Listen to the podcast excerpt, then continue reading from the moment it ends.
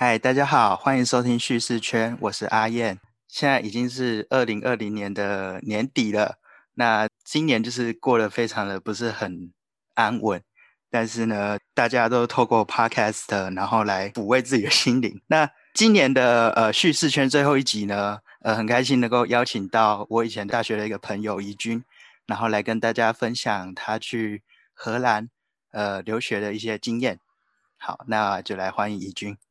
Hello，大家好，我是怡君。哎，我很好奇，为什么怡君你会选择想要到荷兰去留学啊？嗯，其实是我其实从大学开始就想要到一个地方，其他地方念书，不管是嗯欧洲或者是美国或者是中国等等都可以。但是刚好是我在台湾念研究所的时候。嗯，我们学校跟荷兰这边的莱顿大学有签合作的呃计划，所以我就刚好透过这个双方合作的计划来到荷兰。我并没有特别选择荷兰，只是觉得有这个机会可以申请，然后我就申请来了。嗯，所以你现在是在那边算是读硕士吗？还是？对，我在这边念硕士，是一年一年制度的硕士。哦，一年就可以念完了？对，这么快。对他这边的那个硕士制度有好像有分两种，是一年制度，然后还有两年制度的。嗯，但还是要写那个论文吧？要要，可是他可能门槛不太一样。哦，了解。对，那你现在在荷兰那边，你是什么科系？我读的是我的那个学院是嗯 humanity 的学院，然后里面又有分就是艺术、历史与社会，然后。里面我有选择里面其中一个，嗯，它不算一个科系，只是一个有点像什么 track，一个习产研究，就是文化习产或自然习。台湾应该是说文化资产，是人文的那种学院，然后里面的一个组别。对，没错。所以你现在主要在读就是关于呃习产这个东西。对，批判取向的。习产研究 是什么什么意思啊？那意思就是，比方说我们讲到文化习产，然后文化资产的时候，会直接想到嗯世界遗产协会对吗？UNESCO。对，但是我们这个嗯科系它还蛮特别的地方，就是嗯希望不要只有这个一个官方的论述来主导全世界的呃。文化遗产，因为它嗯被指定的那些文化遗产，其实就是会有权利嘛，然后会有得到很多的观光资源。但是谁指定的呢？就是呃联合国大会，然后等等的，就是是比较有那个权力阶级的。然后所以呢，他这个他会从比较比方说社区的角度，然后想要去嗯重新反省这个指定的这个指定的过程，会去思考说，哎这个。可以被选定的文化资产的条件，是不是真的符合每一个地方的嗯真实处境等等的？所以它的重点是背后的那个一些制度方面的东西哦。对，它的解释是，就是文化遗产其实是一个政治过程，它并不只是嗯漂亮的建筑物，或者是嗯谁更有文化，谁更古老这件事。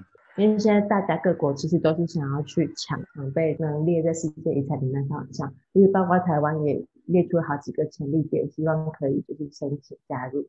但是有在就是专门是在做研究这个呃遗产本身吗？也有也有。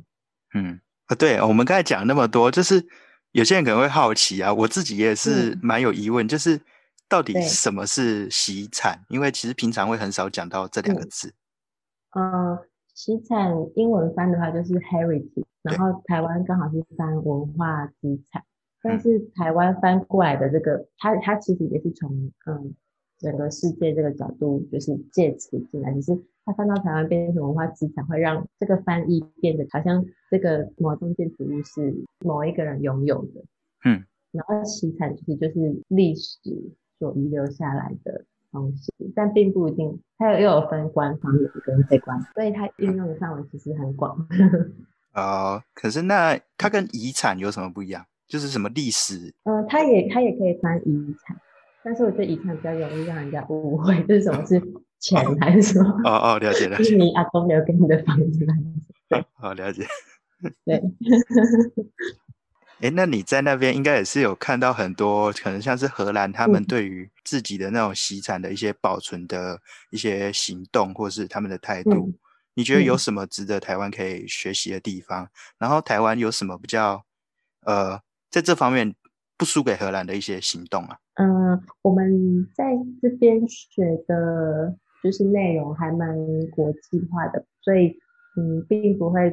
只有讨论荷兰的那个呃遗产保护，但是我觉得这边蛮好的地方是，嗯，很多非常多博物馆，然后可能会有呃跟不同的嗯遗产或者习产做连接，所以那个博物馆里面它的，就它博物馆各式各样的主题都很丰富，所以我觉得是让大家很容易去接近的。然后，所以我觉得这是一个很值得学习的地方。像我自己有买那个博物馆卡，就是我买一张大概。六十欧的博物馆卡就可以畅游四百间博物馆一整年。嗯，但是我很我比较随地方 就是现在很多博物馆都没有开。也是。对，然后台湾不输荷兰的地方就是他们觉得台湾的那个参与式规划的过程很厉害，就是公民参与的部分做得很好，是很多国家都没有办法做的跟台湾一样好的。这个部分怎么说啊？嗯，假如说有一台湾有一个地方要纳入文化资产的范围等等，那其实像台湾有很多文化资产是因为嗯文化保存运动推进的嘛，比方大道城就是那时候的文化保存运动推进的。那所以现在政府也会比较多，比方说先办公听会啊，然后办什么工作坊，然后就是会邀请里长或者是然后社区居民来讨论这边要怎么促进发展。等等的，然后其实这个过程是一件很特别的事情，没有很多国家会这么做。那其实大部分国家是会怎么去做？以荷兰的例子的话，以荷兰的例，荷兰的例子，它那个过程我没有那么确定。对，但就是比较没有这种公听会还是什么这种讨论的过程。我觉得好像没有没有这个过程，但可能可能是在台湾比较容易有争议啊。是，那刚才其实讲的东西有点比较专业一点啊。就是让大家能够认识一下你在读什么，然后关于西产这个东西，其实我是觉得，嗯，大家都应该要知道的事情，认识一下自己从以前到现在留下一些东西，然后它背后的一些意义。这样，那就是现在问一些比较轻松的议题，就是你在荷兰的生活期间，你有遇到怎么样的文化冲击吗？好，嗯，先讲不好的方面，就是我觉得这边的食物。真的很不行，就是你有听过任何荷兰菜是有名的吗？好像是没有诶。对啊，所以我一开始来我就想说，哎，我很想试试看荷兰菜嘛，就是除了什么一些可爱点心之外，我想知道真正的荷兰菜是什么。然后我就问我的荷兰同学说，哎，你们就是平常都吃什么？他说我们吃亚洲菜。然后后来我就我就接受，然后后来我就问了又问了另外一个荷兰人，我就说那你们吃什么荷兰菜？他就说，嗯，荷兰菜，他后来就带我去一间荷兰菜的地方吃。然后你知道是什么？就是一盘薯条加一个有点像蔬菜丸子，就这样子。哦，然后他就说，哦，这个就是蛮传统的。但是，嗯，但是因为我可能因为我吃素的关系，所以选择更少。然后有一些人是会吃那个肉丸子，还有就是一条生鱼可以直接吞到。肚子里的，但是当然有经过一些处理，但就是那种小鱼哦，其实选择好像很少。对他们几乎，我觉得他们都吃的非常非常简单。然后你又吃素，这样子你在那边能够找到关于素食的多吗？其实大部分都自己煮，然后这也非常正常，所以我我还 OK。嗯，因为在外面吃很贵，大家都没有出去外面吃。了解。那还有什么？你刚才说说了一个不好的，对，然后好的地方就是比较多。呃，说说看。比方说单车文化吧，还蛮有名。对，就是他们的嗯交通方面就是真的很做的很好，然后所以就是在路上可以大骑脚踏车，然后会非常安全，就完全不用跟机摩托车或者是汽车。嗯，抢那个道路，然后也不用跟路上的行人抢，因为它就是有一整条自己专属的道路。然后你要到每一个地方，几乎都有一整条就是脚踏车道。它会有做那种限制吗？就是可能限制汽车可能到哪里就是不能通行这样。嗯，会啊，有一些比较小的巷子，汽车就进不去，它就会放那个挡挡住车子的一根一根的柱。对，然后所以只有路人跟骑脚踏车的人可以钻进去。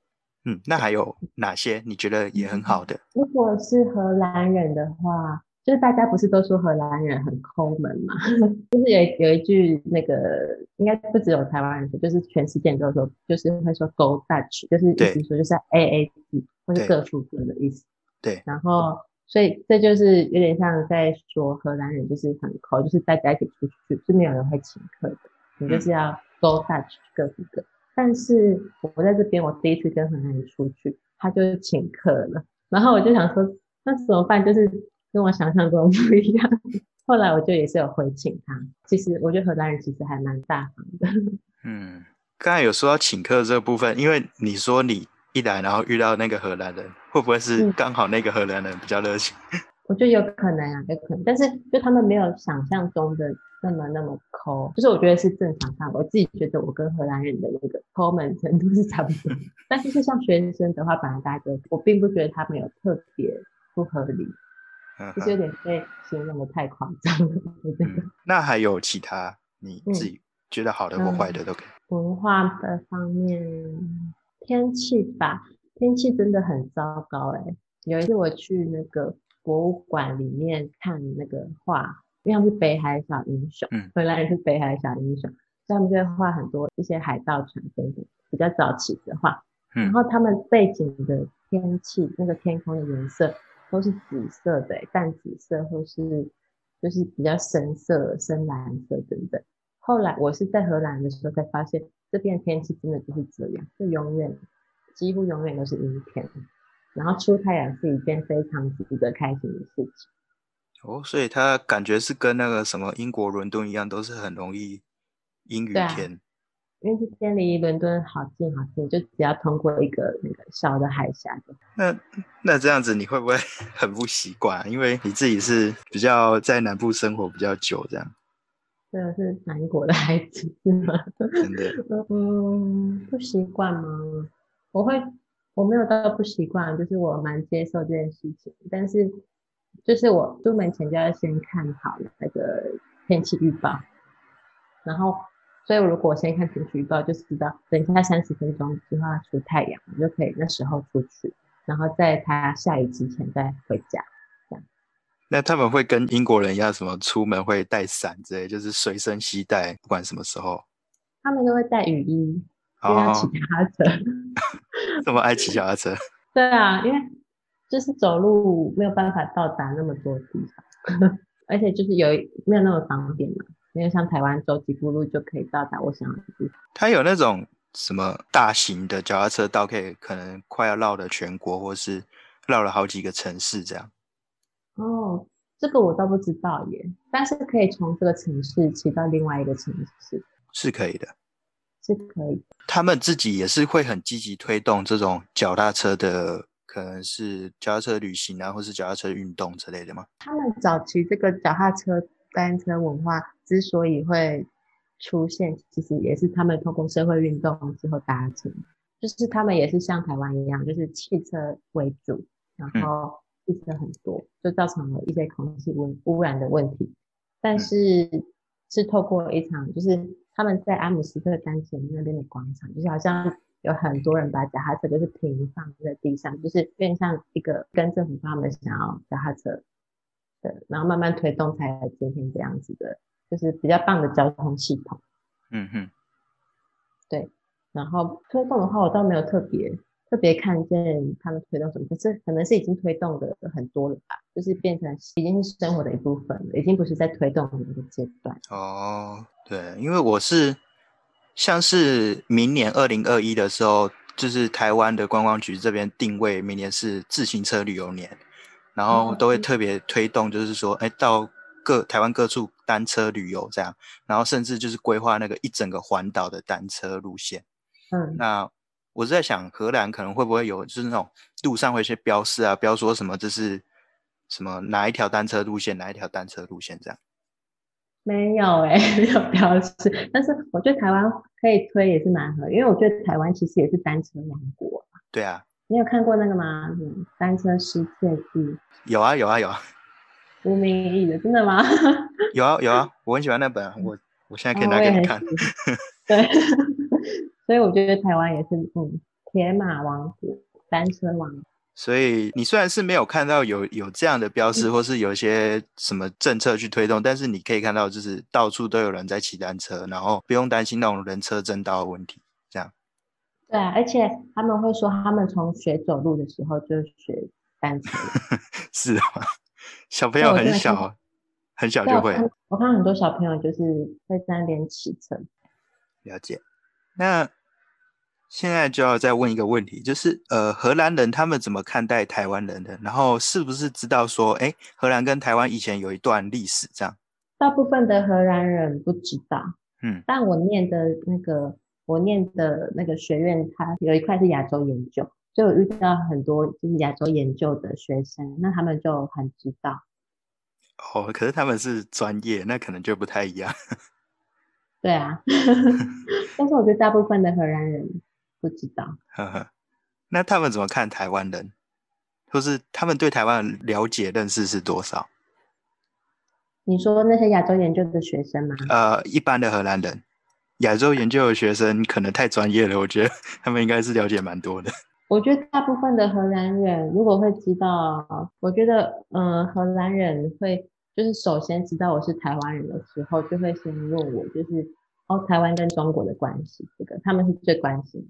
嗯，对，然后再来就是会，再来如果要问一些文化的话，好像有一些荷兰人知道台湾的那个原住民文化，哦，嗯，怎么怎么会知道啊？我不知道哎、他就知道，可能是我的样本也是根据我所认识的几个荷兰人吧。也是啊，那他们那么爱骑单车，应该也知道台湾单车的部分蛮厉害的。我根本不知道，啊不知道。对他们不知道，他们没有不是骑什么捷安特之类的吗？没有哎、他们骑的就是我没有看出是什么牌子，反正就是单车这样。对啊，应该是他们自己的品牌吧？嗯哼，所以他们的了解就是，呃，可是你这样讲应该是他们会问你的东西，对，对，但是我是蛮好奇的是他们呃的印象吧。印象他们很喜欢日本文化，所以他们对对日本的印象很好。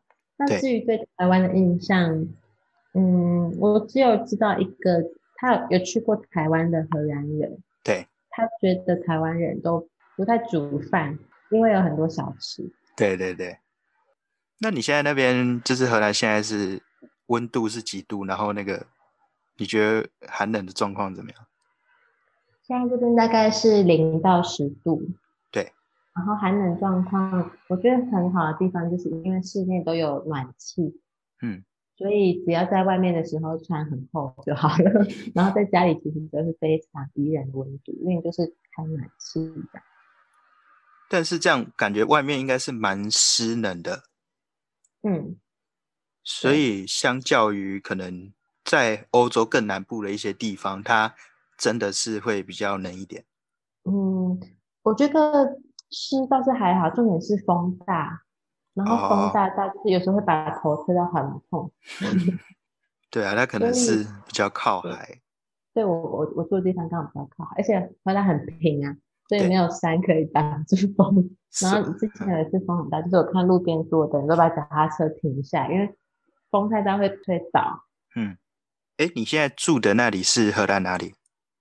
莱顿，莱顿哦，靠近哪边呢、你知道阿姆斯特丹吗？对，就是大概我搭四十分钟的火车可以到阿姆斯特丹。那你自己有去阿姆斯特丹去走走看看？对，啊，我我去了两次阿姆斯特丹，然后第一次就是去那个蛮有名的博物馆。嗯，然后然后也吃饭啊，走走什么的。然后第二次我就是在阿姆斯特丹待了两天，在在那边住了一夜。嗯，然后就是去看了那个很有名的什么红灯区，然后看大家在路上就是的确很多人在抽大麻什么的。那你觉得嗯这两个城市给你的印象分别是怎样？嗯，先讲阿姆斯特丹好，就阿姆斯特丹就是会被誉为非常开放自由的城市。对，然后，嗯，实际上我去的时候，我觉得它的开放跟自由应该就是建立在红灯区跟大马这两个文化上面。然后其他的就是一些景点什么的，我觉得都是非常可以想象一种，就是博物馆，然后公园，然后什么漂亮的建筑物都是，嗯，大家可以想象出来的。然后这边的人感觉就是就很国际化吧。就是有很多人来这个地方，就是旅游或什么样，嗯，所以阿姆斯特丹这个城市，就是我觉得它的自由开放，就是会让人家觉得还蛮容易亲近的，然后的确会觉得是一个大城市的感觉，然后也很干净漂亮。然后莱顿的话，它就是有点小镇的感觉，然后这边就是它的呃各式各样的肤色跟打扮就没有像阿姆斯特丹那么丰富。然后这边就是非常多，大部分都是嗯白皮肤的西方人这样子。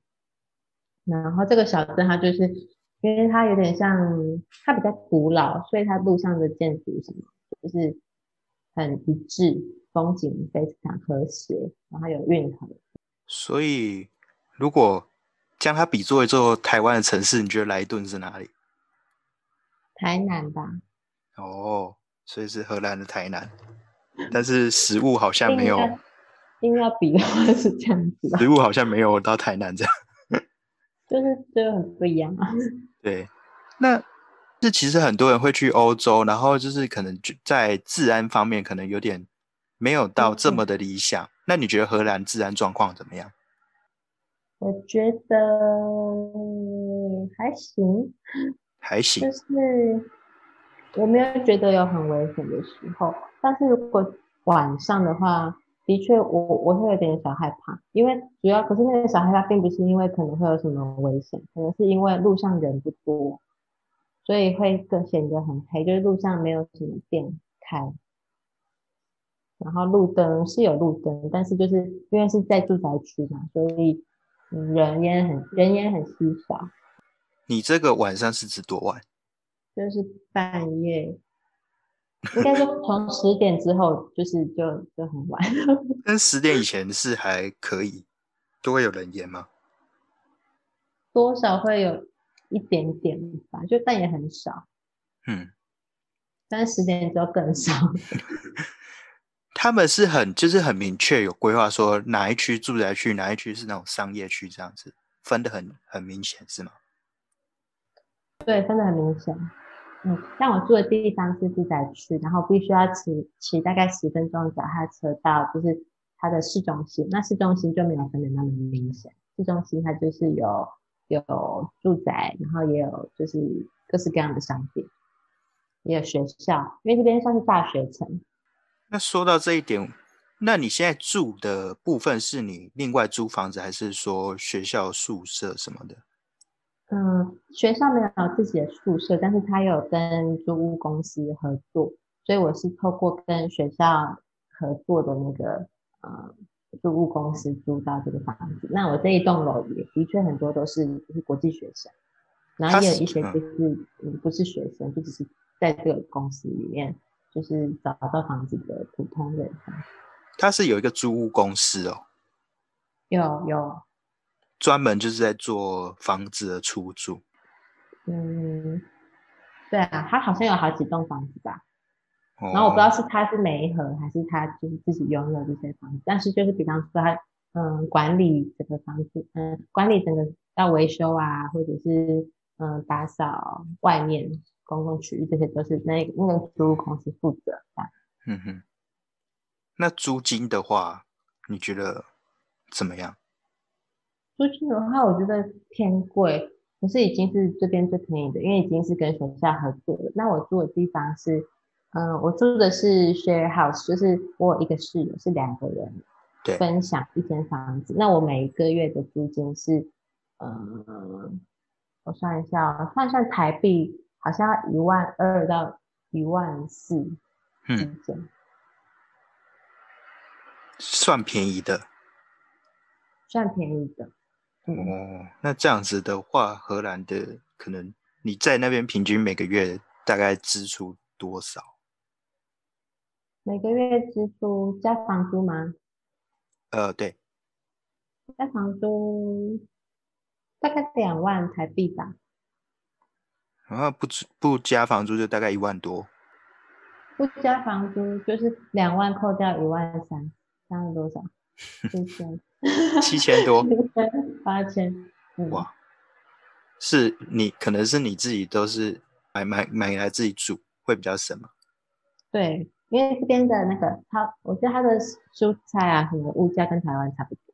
嗯，嗯，然后，嗯，对啊，不要没有乱买东西的话，就是可以。其偏高实吃吃的我好像也有那个吃的话我，我只出出两三千而已，每个月跟跟我在台湾差不多。如果我在台湾自己，然后可是他这边就如果我要，嗯，比方说其他城市玩什么的，都算进去。然后，而且女生会买比较多化妆品嘛，当然。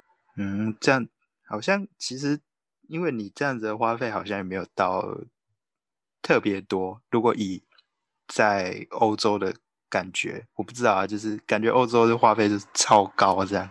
对，其实没有特别高。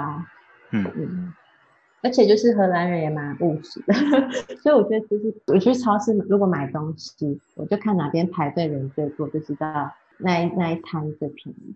哦，因为我知道荷兰人已经精打细算好了，我就不用自己再精打细算，我就发了他们人最多的那个，就可以买到最便宜的。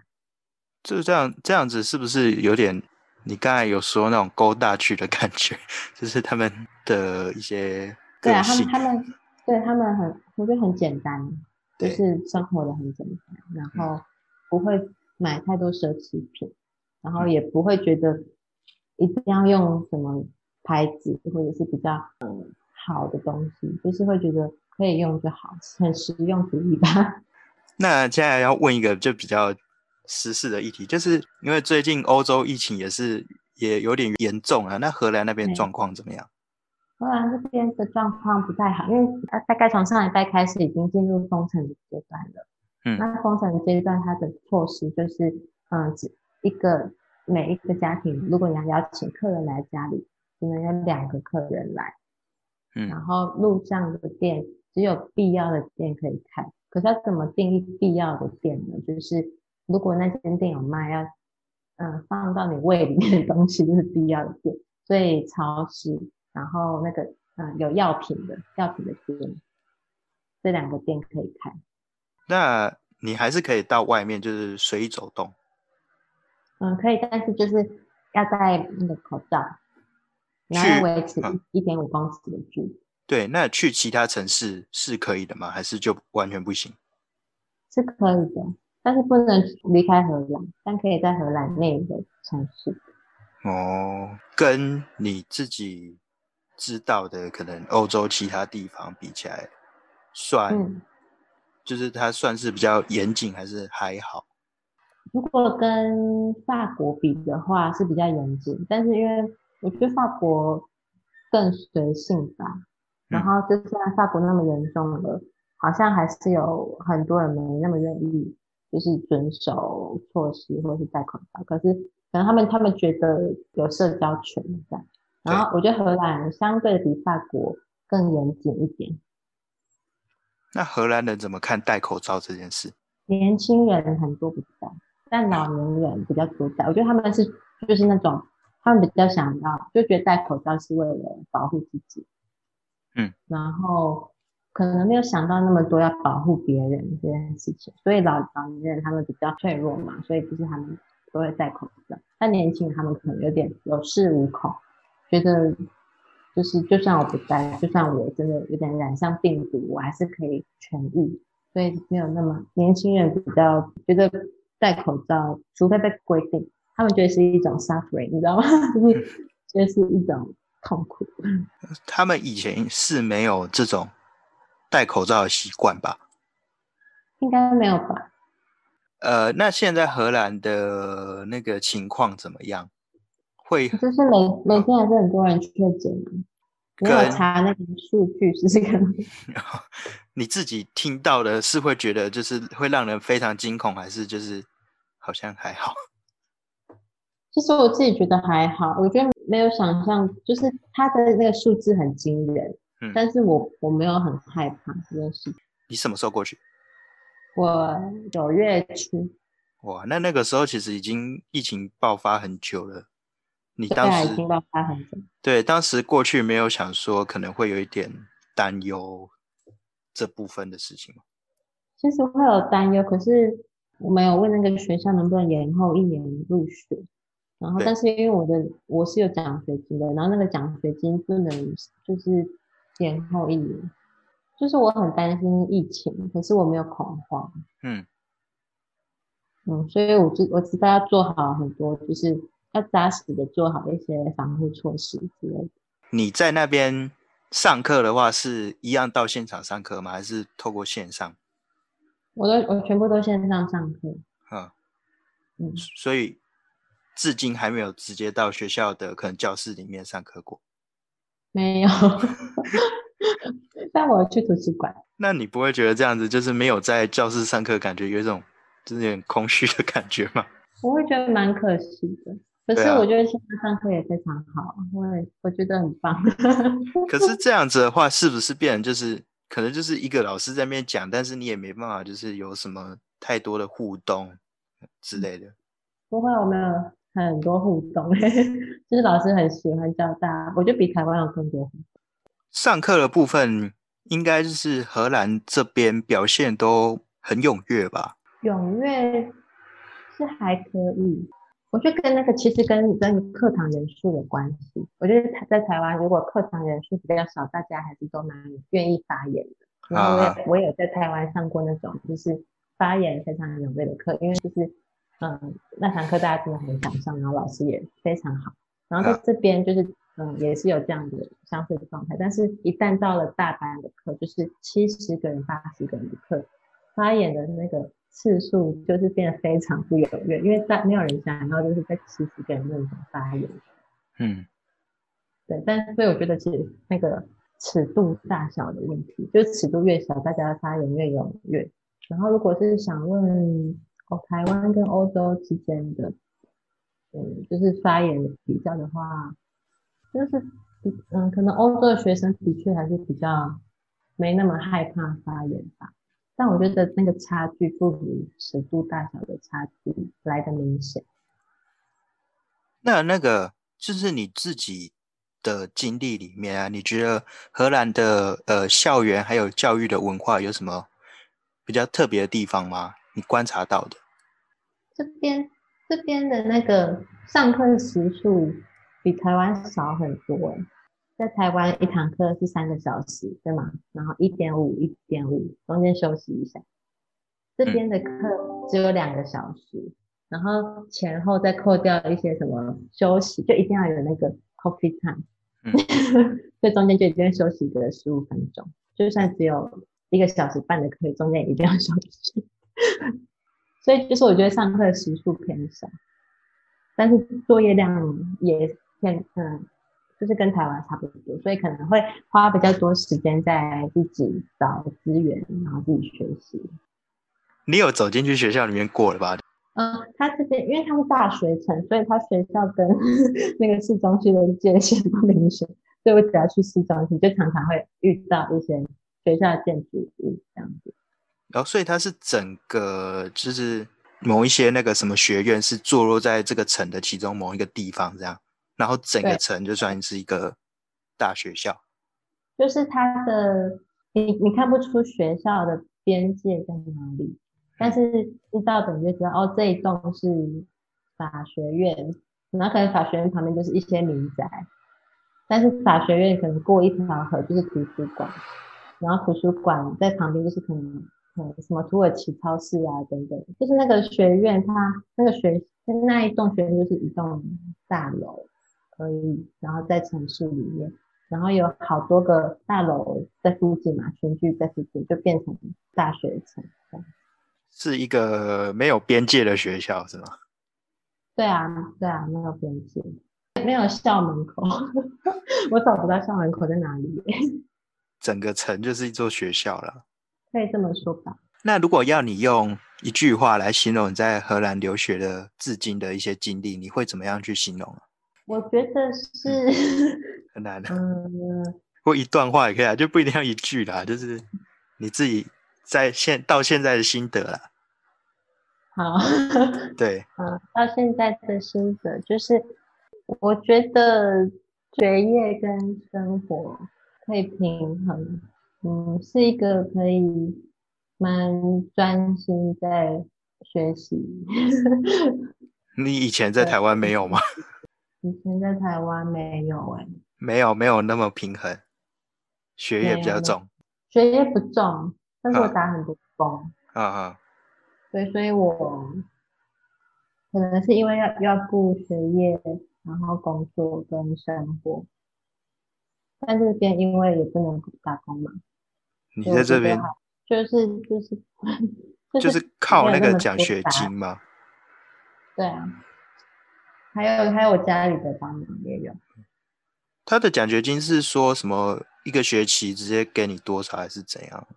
他每个月给我五百欧元。哦。算月的就对，对，然后就总共十个月，两个学期。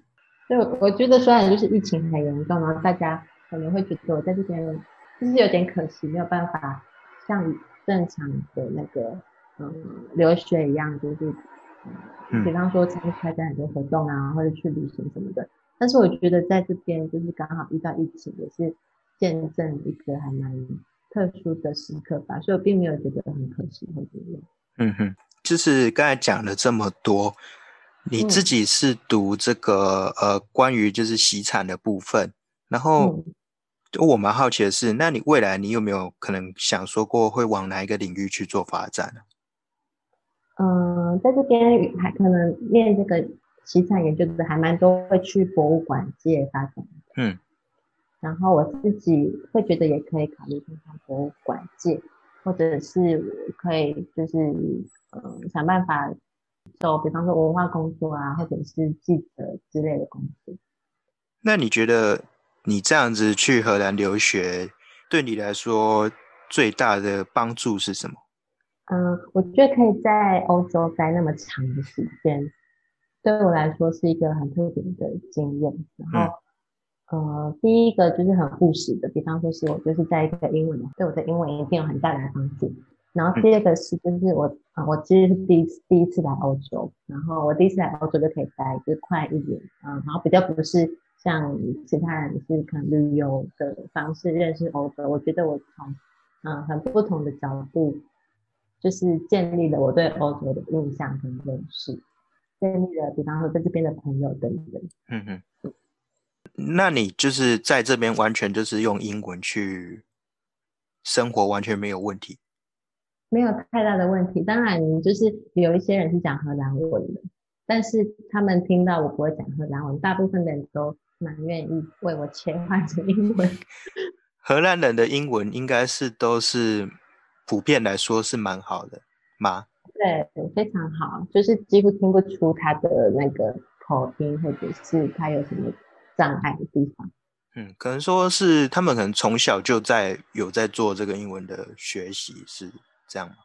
嗯，有，他们就是英文的非常普遍吧。我觉得他们很接受别人没有学会荷兰语，所以他们嗯比较是愿意去配合别人讲英文的国家。他们甚至直接看到我的脸是亚洲人的脸，就直接对我讲英文。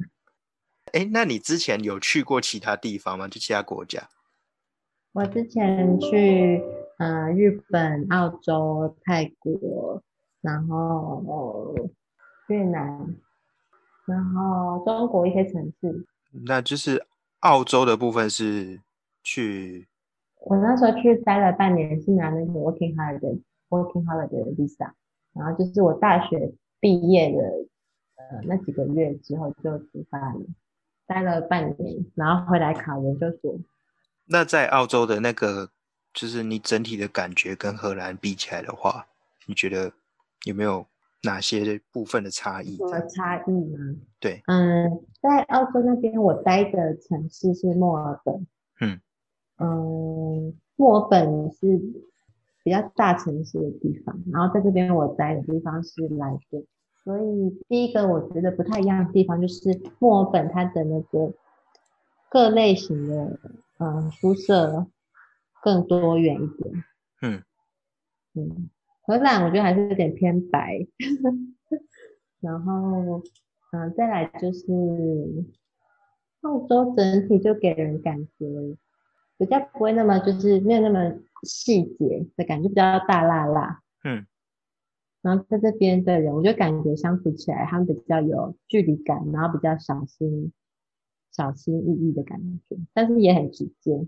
嗯，然后那边的大辣辣感觉是就是比较 chill、比较亲和的那种感觉。哦嗯，荷兰那边应该也算是，因为虽然有疫情啊，但是圣诞的气氛应该也是蛮浓厚的。对我昨天刚过完圣诞节，哦，有什么比较特别的一些你自己觉得比较不一样的东西吗？嗯，就是就是因为我们是国际学生，然后大家都没有回家过新年，所以就是圣诞节原本在啊、西方比较是就是家人一起团聚的日子嘛，但是我们刚好都在异国他乡，所以就很多朋友一起，没有很多朋友，我们访客这两个，但是就是去了一些不同的 家里做客这样子，然后大家就每个人都嗯好会做自己家乡的菜，然后就是也非常嗯，就每个人都非常 nice，然后就是互相过节，然后我觉得感觉蛮好的。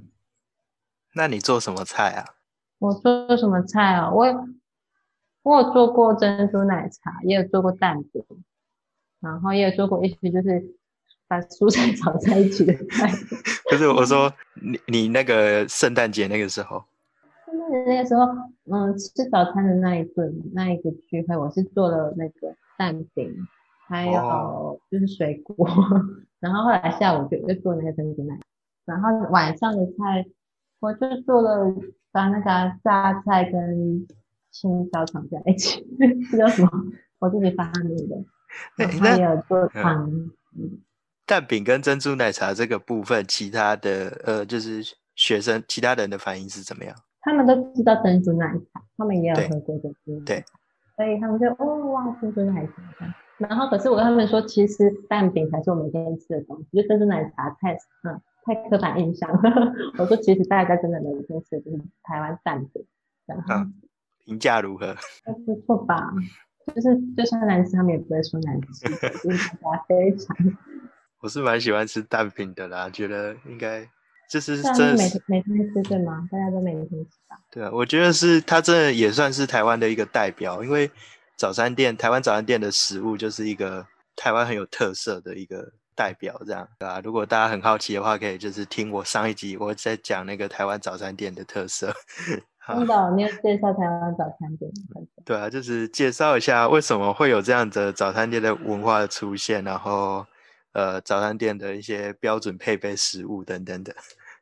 对我，我本来就是自己去超市买了一个饼皮，然后就煎蛋吃，我没有意识到，就是哦，原来就是一个台湾的特色。然后直到有一次，我有一个朋友来家里，他就发，他就问我这个是什么，我说就是蛋饼，你们没有吗？他才知道说哦，我要是蛋饼。然后自从我教他做之后，他就每天都在吃蛋饼。然后我就觉得哇，我原来我还蛮适合当一个蛋饼推广大使。但等一下，那你你怎么跟他讲蛋饼？你你用英文跟他讲对吧？没有，因为他他是那个成都的朋友，哦，我就说这就是蛋饼。对啦，应该好像真的只有台湾才有蛋饼。对啊，真的、哦，你就是饼加蛋这样而已。还有加玉米跟起司啊。哦，想说应该会加一些其他的配料。对啊，这是真的是很很棒的一个组合。对，可以加各式各样的配料。哎在荷兰买得到那种饼皮，嗯，它其实它其实是墨西哥饼的饼皮，但我就假装它是比较厚的蛋饼皮，吃起来口感有差吗？就是就比较厚啊，只是厚度的差别，吃起来也有多一个奶油的味道。那会不会更好吃啊？感觉 我现在已经有点忘记台湾的蛋饼的实际味道是什么，吃太多了，我自己做的蛋饼。啊，嗯，希望之后有机会能够吃你做的蛋饼，感觉还蛮好吃的，可以啊。而且要用墨西哥蛋饼的那个饼皮来做。嗯，对啊，因为买不到真正的。嗯，好，那差不多今天就到这里。那如果没有什么特别想要再跟大家讲的，我们今天就这样子了。那如果没有的话，就是先就是祝大家，呃，就是提前祝大家新年快乐这样子。新年快乐！好，对啊，就是这样子。然后就是希望明年能够越来越好了，就是疫情的状况。那我想到一个我要讲的了。嗯，你说。就是我也有一个 podcast。哦，你有 podcast，你不早讲。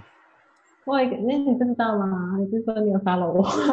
哈，我没有看到啊，对啊。然后可是这个 podcast 是我跟我姐姐，我是双胞胎，然后我跟我姐姐两个人一起就是共有的，因为我们两个是呃一，他也是刚训练的研究所在花莲，然后在荷兰，然后我们两个就是大家不是很爱问双胞胎有没有那个心电感应。但是我们两个其实没有心电感应，只有通电感应，就是用讲电话的方式来跟大家分享两个，就是草字头花莲草字头跟荷兰草字头两个城市，两个嗯对城市 硬要说话，城市跟国家的那个故事。哼，名字是什么？安安君君的双人房。哦，是最近才开始用的吗？现在是到第四集一 P 零四，在哪里可以听到？在商澳啊，或者是啊，就是各式各样的那个 podcast 的平台，基本上各大平台都听得到。对啊，哦，就跟你一样啊。所以内容是关于两地的故事是吗？哦，不全然，就是我们比较多是分享。是日常生活的主题。那比方说呢，上一集就是我们两个各自分享了我们在大学生活跟研究所生活的差异，还有在最新的研究所生活的呃观察。那在上上一集，上上一集就是嗯介绍我嗯就是我介绍了荷兰三个画家，然后他也分享了他那边的故事。最后我们。就是讲一些很琐碎的冷知识，听起来很不错啊！你再你再跟大家说一下你的节目叫什么？安安君君的双人房。嗯，是哪个安哪个君？平安的安，然后宜君的君。宜君的君是哪个君？君子的君。好。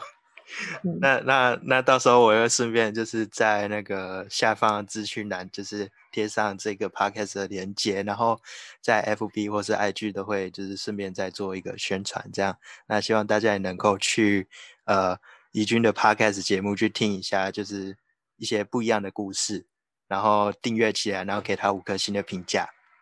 那就今天差不多到这里，就祝大家。新年快乐，然后我们就明年见，拜拜。明年见，新年快乐。